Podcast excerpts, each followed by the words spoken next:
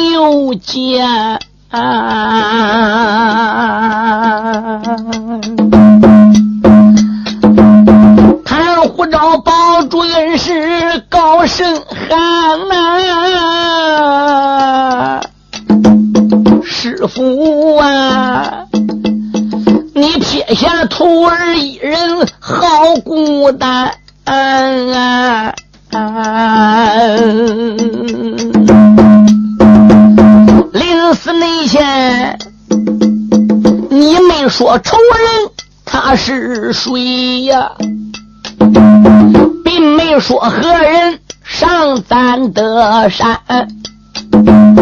徒儿，我将来如何把仇报啊？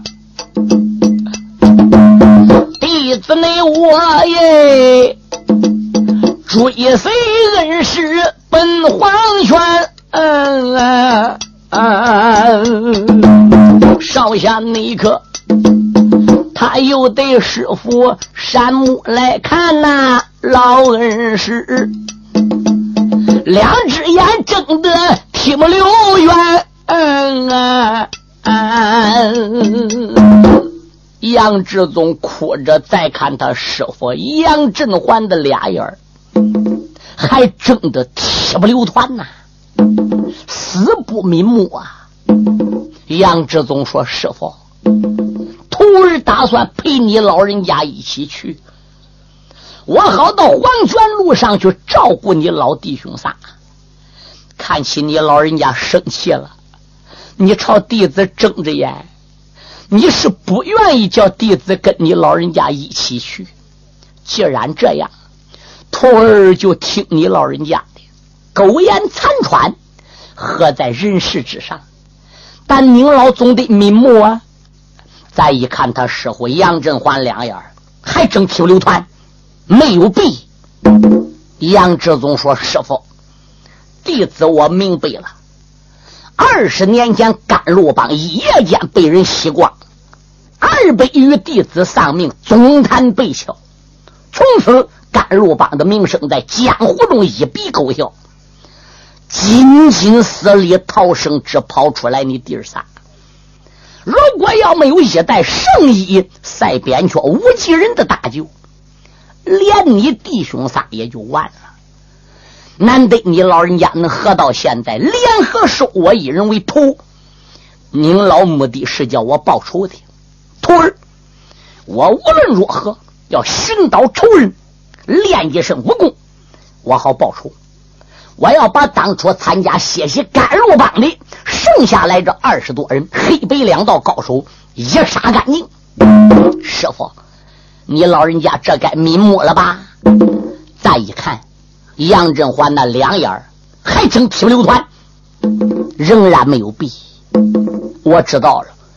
当年甘露帮被洗，两片乌木宝典被人夺走了一片，这一片是您老人家埋在什么地方？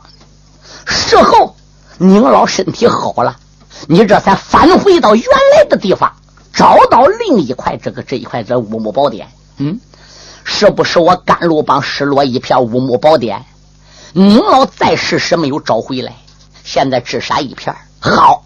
弟子跪在你老人家面前发誓，我无论如何要把那一片本门失落的瑰宝找回来。是两片五木宝典，一个口诀，一个解释，我叫他合而为一，并且我要练好上边的五招掌法，杀尽天下仇人。师傅，你该安歇了。阿妈妹，师傅还是把两眼给睁多大。杨志宗心中暗想：咋回事呢？嗯，再看师傅两只眼往那个地方啊，好像是奔着对关的石壁上，怎么样？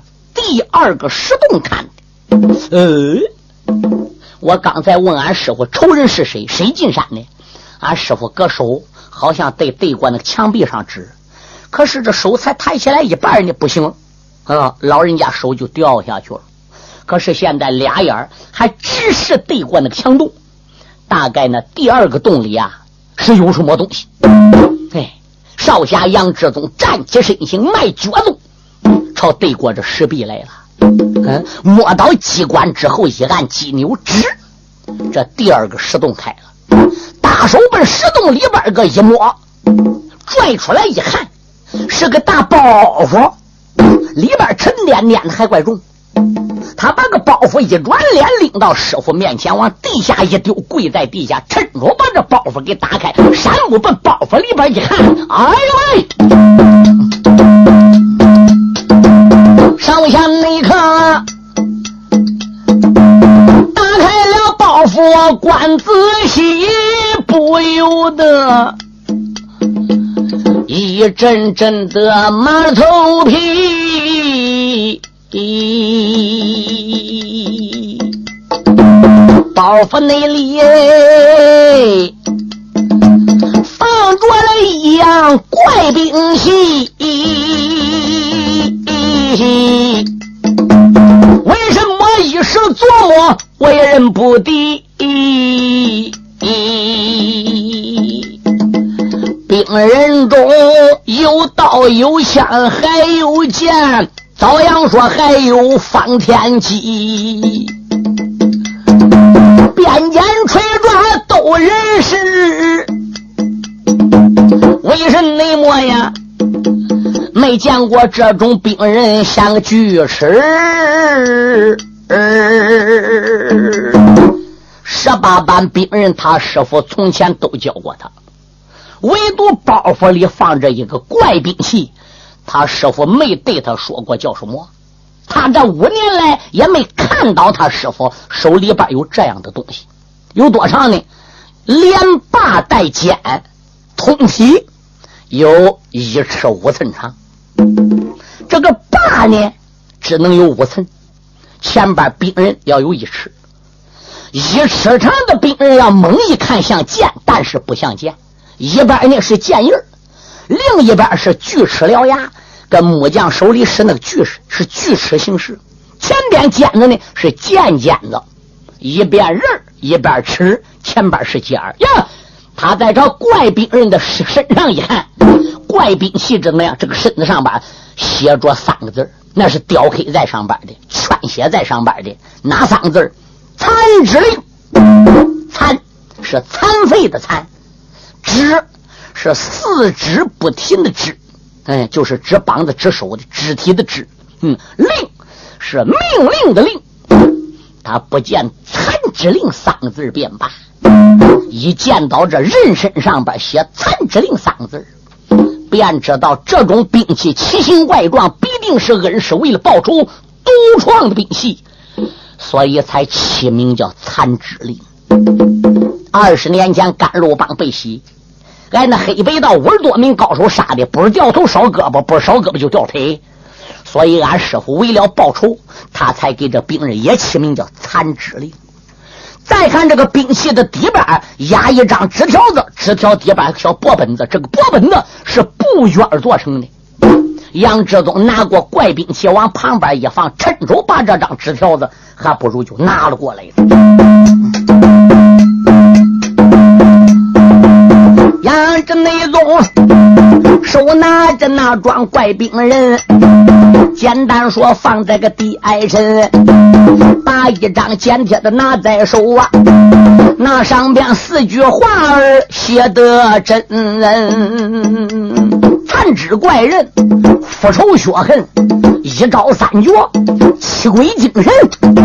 他把这四句的话儿来看过呀，脑海里一阵阵的暗思寻。残肢怪人，那是指着兵器的喽。复仇雪恨，那是交代我的。一招三绝搁哪里呢？七鬼精神，我们学过这个招数。他把这张纸啊又给翻过来，来一看翻面，翻面上边画有画子，一招一式的，果然怎么样？是一个招式，分为三种啊。哟，下边还有注解，看看上边画的那个架势，再瞧瞧底边这个注解，果然是一个奇奇形怪招、神鬼莫测的招数。再仔细搁脑子里一琢磨，这个招数还果然是一招三式。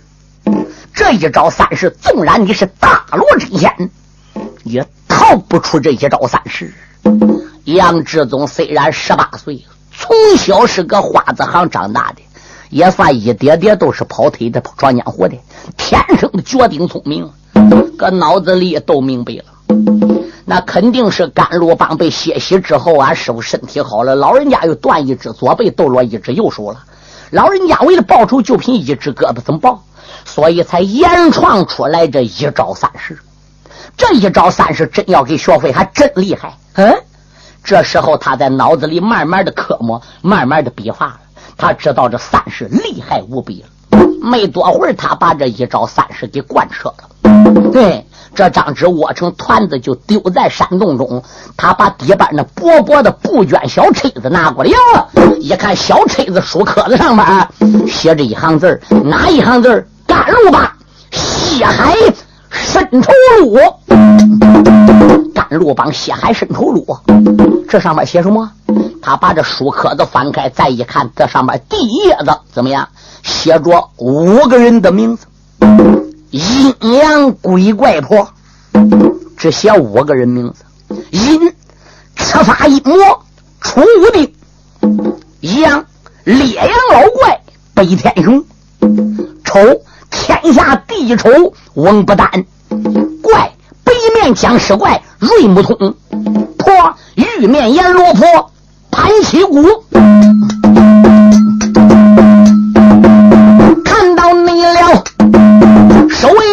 上边五个人名，何喳喳惊动小爷杨志宗。用不着人说，我小道啊，这些人他跟我甘露帮内有仇恨。嗯啊二十年前，谢谢武陵山一座甘露帮，二百多人死的干净，又来了阴阳鬼拜佛这五个人，看起来他的武功算透明。嗯啊。跟俺的仇恨也贼大呀！这个不用说，他带头领人去行凶啊！要不那然，为什么把他名字写在第一章？把这些人我牢牢 K K 记在心中啊！头一个就写赤发一魔出无定。他猛然又想起师傅刚才临死前说的话：“守守夜一一号，守夜代表第一，一号那就证明第一个人，那就证明今天上山行凶杀人者就是守夜的第一号第一个人，执法一魔出无定，老二啊哈出无定。”小爷杨志宗此次踏入江湖，只要有三寸气，我不亲手将你吃发一魔，凌吃万剐，碎尸万段。我不算甘露帮弟子，我不算古道热肠杨振环的门下老匹夫，你恨死我也了。这时候怎么样？小爷杨志宗啊，把第一页子翻过去，又看到第二页子上面了。这第二页子上边个第一个人物，中原一个上官云奇；第二个屠龙手高原；第三个独眼盖吴子清；第四个千手如来万元通；第五个黑阎罗江须；第六个云龙三县赵一秋；第七个追风剑上官公瑾。第八个九面九葫芦廖仓，第九个铁背神元蔡京，第十个七指圣剑吴陵南，第十一个水鹞子西门俊内，第十二个九天飞鹏吕无赦，第十三个合同组张敏，下边十四、十五、十六、十七、十八，一直写到第二十个，连外号都写个上，叫什么名字都写个上。刘丰荣再一看看这第二章写着二十个人名字，前面这六个都被画一道红杠搁名字上。哎，为什么一二三四五六上边这六个人名字上画个红号搁上边呢？这红笔画个名字上，这红杠代表什么意思呢？哦，想起来了，他天生聪明，偶然想起来最近这几个月啊，师傅整整是出了。六趟门，师傅下山六次。这甘露帮血海深处路上的第二页，前边六个人的名字就画了六道杠，是不是师傅拿着残肢令下山去报仇的呢？杀一个画一个，杀一个画一个。因此他下山六次，甘露帮血海深处路上就画了六个仇人的名字，对，一点也不假。老人家说了，最后一次回来，老觉着后边呢有人在盯着他。老人家不以为意，没加小心，所以赤发一摸出屋顶，省师傅不备，窜到藏军洞，才杀了我两个师叔，对我师傅。幸巧我出去采烟火时去，可怜。如果我杨志宗要在山洞里，我也难以幸免呢。师傅，弟子把血海深仇录带着，我把你老人家一招三式的怪招，我也没记在心。你老人家留下的残肢令，弟子我也拿着。我怀揣着甘露帮的血海深仇录，走满天下，无论如何，我要将这一班群魔，把黑白道高手，凡是跟我甘露帮有仇的人。也杀干净，给师傅报仇伸冤。师傅，你老人家瞑目吧。他山目再朝，师傅一看，师傅的两只眼慢慢的闭上了。似乎他已经了却了生前世，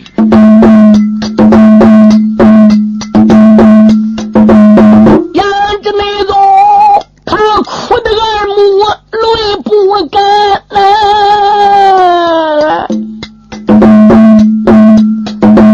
身头那路，如今揣在怀里边。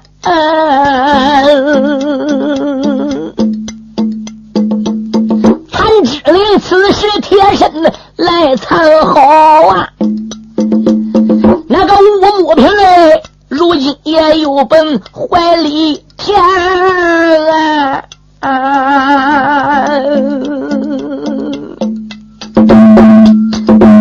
把自己的行李准备好啊！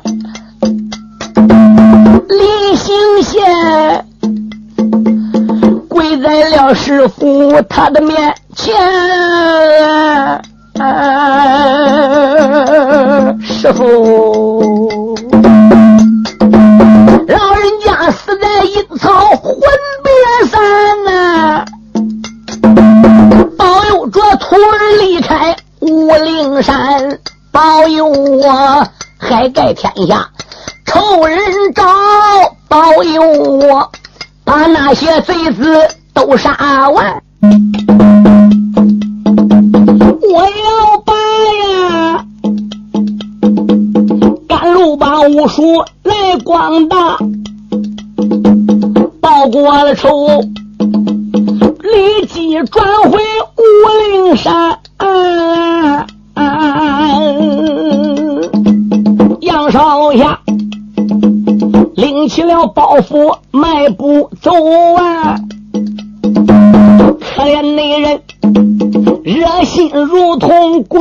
不捡你看那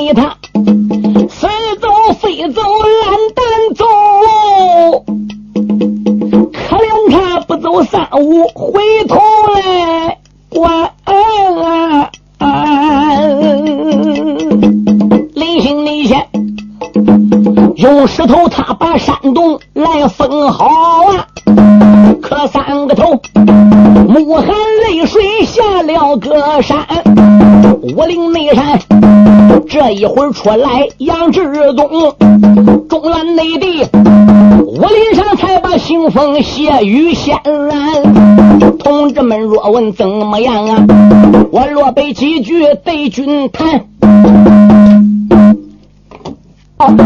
紧接内着血染那座少华山，同志们若问怎么样啊？你让余下落背几句对君谈。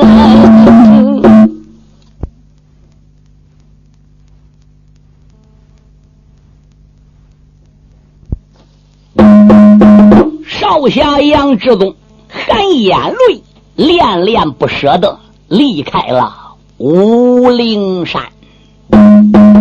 自叫自命杨志宗啊！天下之大，人海茫茫。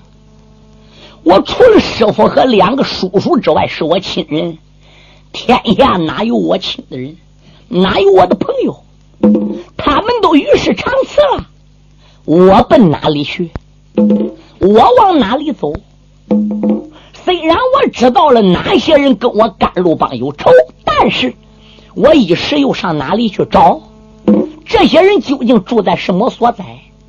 找到了，我暂时的武功可能战过他，战不过他，我会落到什么后果？死我倒不怕，但是死了我杨志忠师傅的遗愿，何人能办到？我曾经跪在师傅面前发誓，我要喝下去，我要报仇，我要把他老人家没了的遗志继承下去。志宗啊，我目前到底往哪里走呢？往什么方向去？离开了武陵高山，什么是我杨志宗的开端？于是他也好像跟个瞎碰碰似的，哪里饿了哪里吃，哪里黑了哪里住，住在店里没有事了，把残肢怪令拿过来看看。脑子里在琢磨琢磨，他师傅严创为了甘露帮报仇的那一招三式，没有事了，把血海甘露帮的申仇录的本子拿过来看看，甚至把上边人名的外号几乎全部给背了下来。嗯，他又在脑子里边个嗯回忆了，这个五亩宝路是两片，那一片在二十年前究竟被何人掠夺？这个东西究竟落到哪里了？他没有事了，就是琢磨这些事脑子里就在想这些事研究这些事这一日，少侠杨志宗正往前走，忽听对面马关呐，这一那日正是少侠。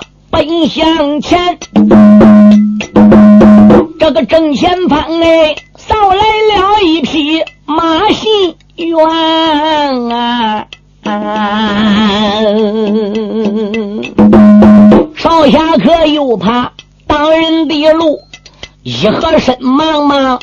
跑到路边。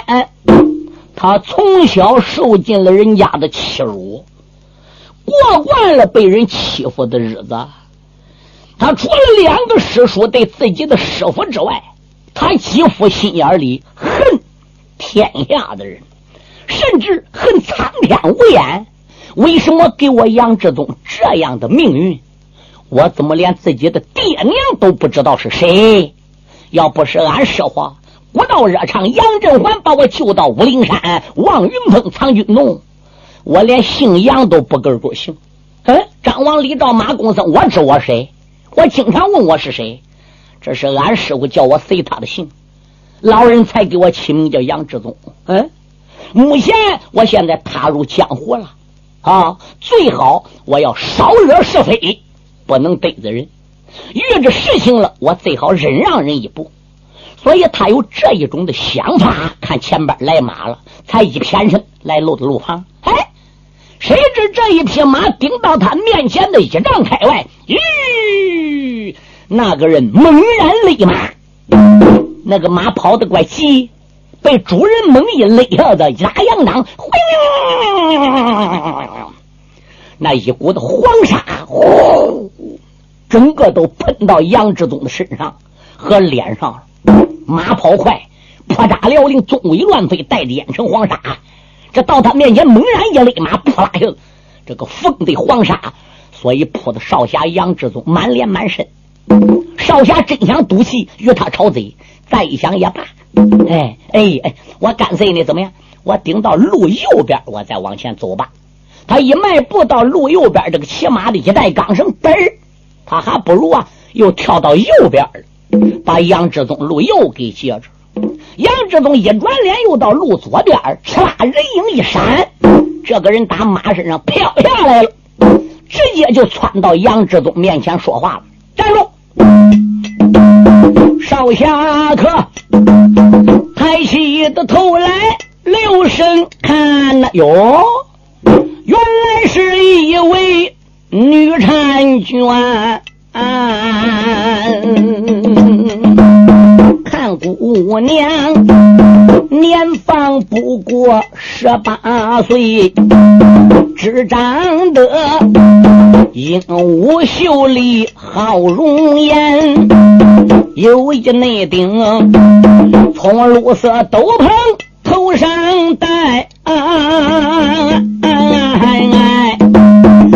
都是金丝条子沿的个边，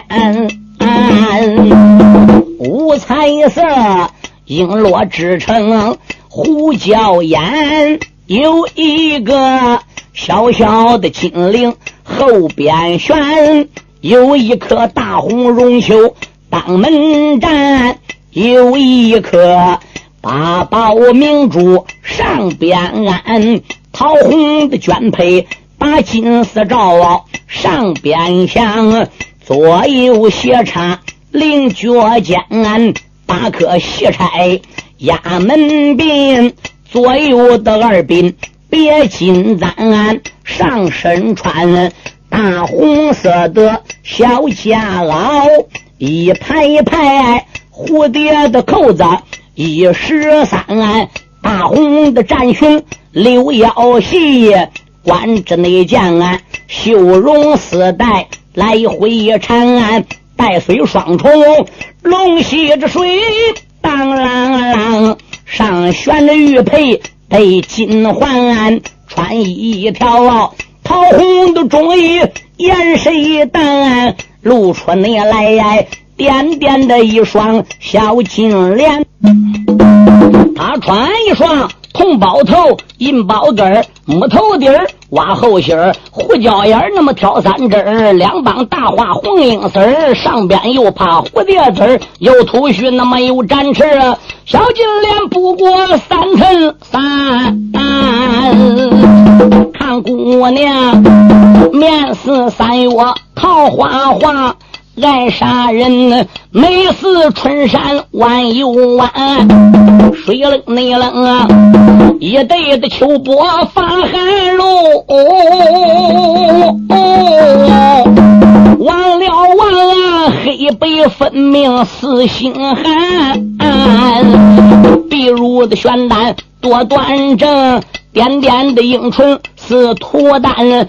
走两步，好像春风摆嫩柳啊，脚底下如同水面飘玉莲，真好那比九秋海棠花正艳，不让你在洛阳初开玉牡丹，又好像仙女空中把花伞，真好比。嫦娥背我入光寒，难道说娥皇女英双仙美？再不然，神女白日出巫山，将什么千金的难买到死笑？再别提昔时姑苏站台前，小姑娘少下的面前这么一站呐，只显得容光照人眼发眩。杨志宗看这位姑娘十八九岁，穿红挂火，手里边拿着一根马鞭子。马钢绳还摔在马脖子上边，他三番五次的截住了杨志宗的去路。杨志宗本准备翻眼张口斗骂，几张面打的，但是他抬眼一看看，人家是个小女孩子，自叫自命杨志宗啊，好男不跟女俩斗，你可不能跟个小大姐、小妇女一般见识啊。哎，罢了，我不如干脆绕两步吧。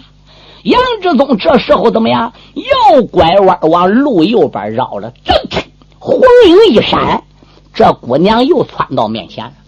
杨志宗心想：我到左边，你到左边；我到右边，你到右边。算了，这条路我不走了。怎么的？我来个向后转。英雄一转脸，就准备往回走。嚓，人影一闪，这姑娘又窜到他面前。杨志宗是怒火上撞。暗骂道一声：“小丫头，如此刁蛮！我跟你无仇无恨，从没见过面。何况来说男女见面，授受不亲。你是小女孩子，你怎么那么泼皮胆大、蛮横无理？”嗯，杨志宗索性不理他了。谁知这个小女孩啊，就笑了：“嘿嘿，我说你这个人还真不讲理嘞。”杨志宗心中暗想：这不奇怪吗？你说。他拦住拦我的路，我赌气连踩都没踩他，他还张口说我不讲理。杨志宗说：“你这位姑娘，说谁不讲理啊？”小姑娘说：“我就是说你不讲理的。”杨志宗说：“我怎么不讲理了？”姑娘说：“我骑马到你个面前，你没看见吗？”杨志宗说：“我看见了，多远我不都让你路了吗？”姑娘说：“谁叫你让我录的？”阿妈没。杨志宗心想：这到底是不是人？这还是哪山来个狐狸精，来个妖怪？这个说这个话也太没有理了。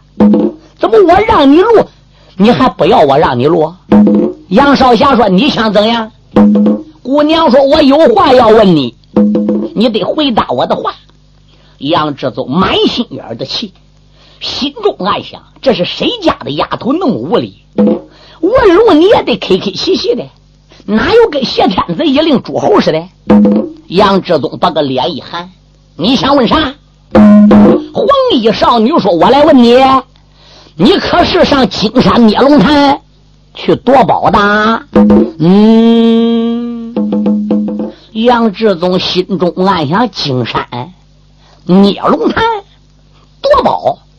哪个金山捏龙潭夺什么宝？本少侠杨志宗是压根也不知道啊！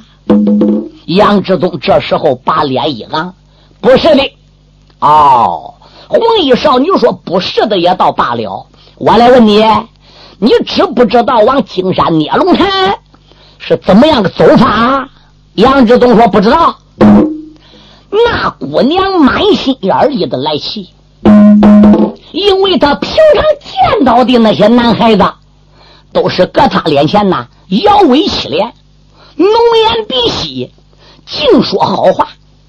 今天他看到美色当前而不动心的这一位冷面少年，他满心眼的佩服，哎，心眼里边还怪高兴哦，因为他是第一次见到这样的硬汉。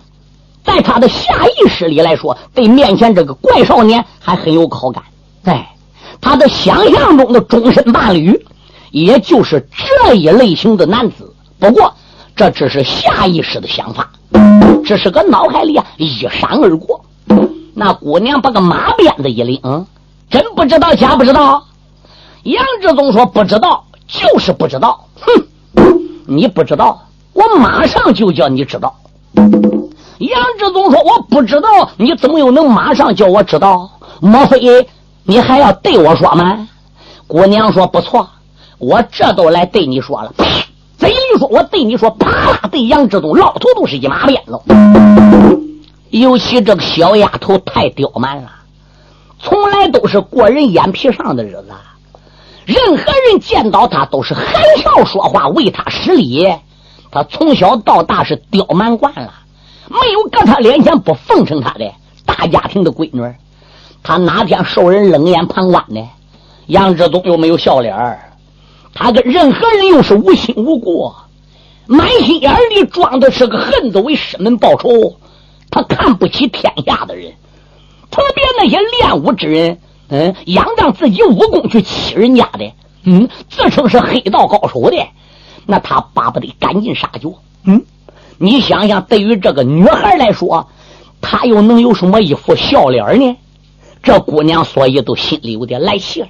一般人见我都得多看两眼。哎，他还瞧不起我嘞？哦，把个脸转个一半，才问什么三个字不知道？我打死你！我叫你不知道。所以他猛然一鞭子被杨志忠打来了。杨志忠没想到，嗯，你看你一个小女孩跟人正说话，这都动手了。杨志忠哪加这一份小心呢？匆忙之中，脚尖一点，把他师叔云里青鸾铁军教他的绝顶轻功，他还不如施展出来呀。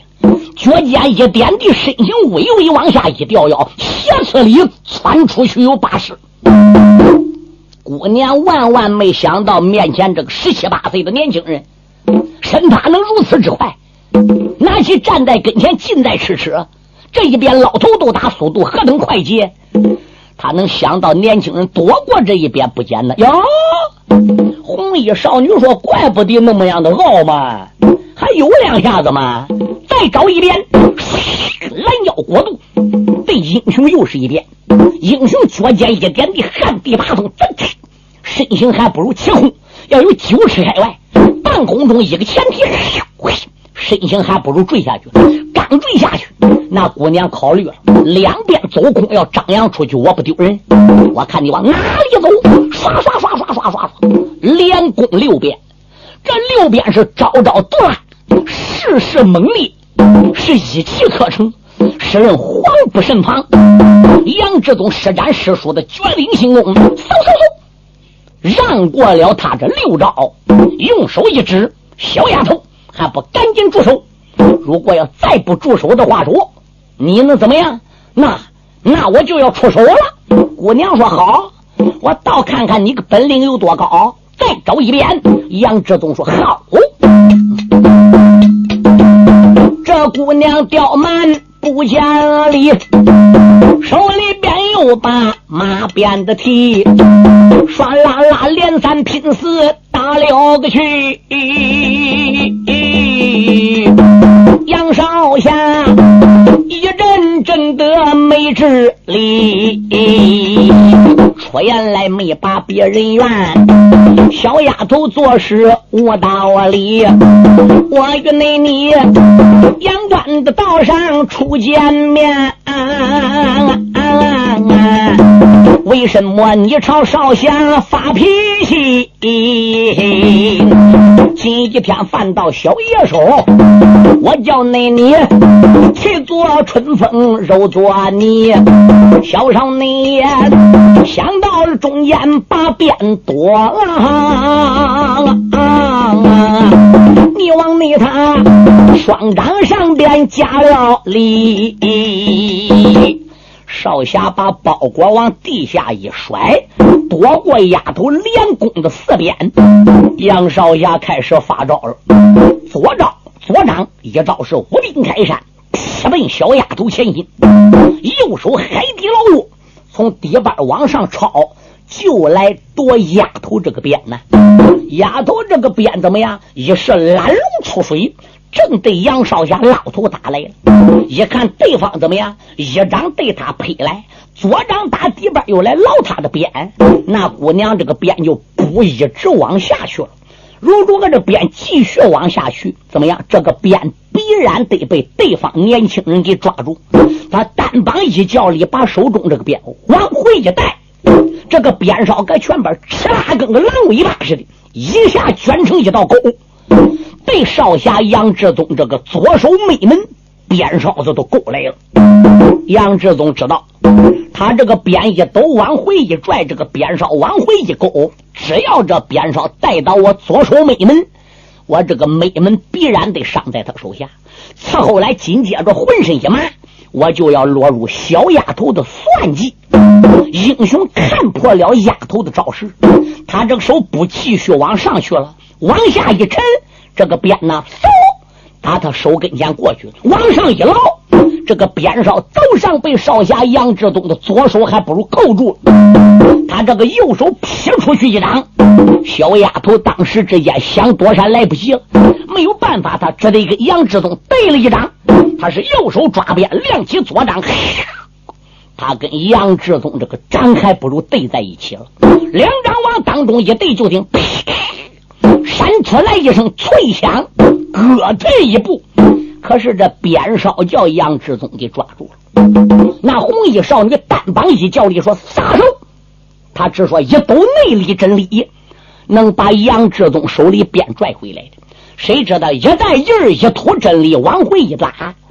杨志宗手抓这根大马鞭子，站在原地是纹风没动，鼓用也没鼓用。你给我又拽一把，还是没动动。连抓三把，杨志东脚底下跟扎根似的，手跟个铁钩子似的。他这连抖三下，鞭没抖回去。人家个男孩还没家里来，人要一带就说给我，你这个鞭不都脱手了吗？